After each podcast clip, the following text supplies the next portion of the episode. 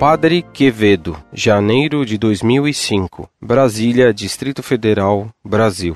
Eu acho interessante o Quevedo, porque ele se diz padre e não acredita na Bíblia 100%, que acredita em Deus, mas Deus não afeta nossa vida ativamente. Diz que o demônio não existe. Já ouvi falando mal dos evangélicos e espíritas. Então aqui vai minha pergunta: como ele pode ter envergadura moral de se dizer padre se não acredita em nada? Isso é coisa do anticristo. Não que ele seja o anticristo, mas sim de quem com certeza, falando essas bobagens e defendendo com unhas e dentes, não estará no reino dos céus.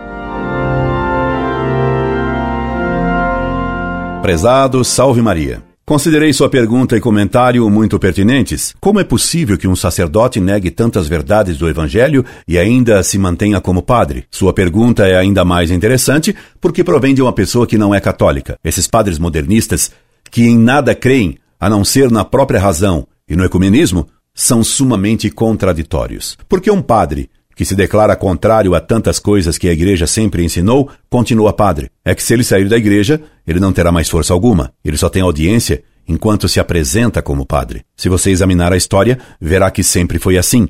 Todo herege só tem força enquanto permanece na igreja. Saindo, ele perde totalmente sua influência e força. Os hereges são como os vírus e bacilos. Só prejudicam enquanto estão em nosso corpo. Dou-lhe dois casos comprovando isso. Um recente, outro antigo. Vamos ao caso mais recente. Lembra-se do caso de Frei Boff? Enquanto se apresentou como padre católico, ele teve muita influência. Quando ele largou a batina e se uniu a uma mulher casada, mãe de seis filhos, ele perdeu toda a credibilidade, passou a ser um genésio comum. Vamos ao caso mais antigo. Se você me permitir, aplique o mesmo princípio a Lutero, o causador do protestantismo, e verá que a lei se repete. Por isso, São Pio X ensinou que os piores inimigos da Igreja são os que estão dentro dela. Incorde Jesus Semper, Orlando Fedeli.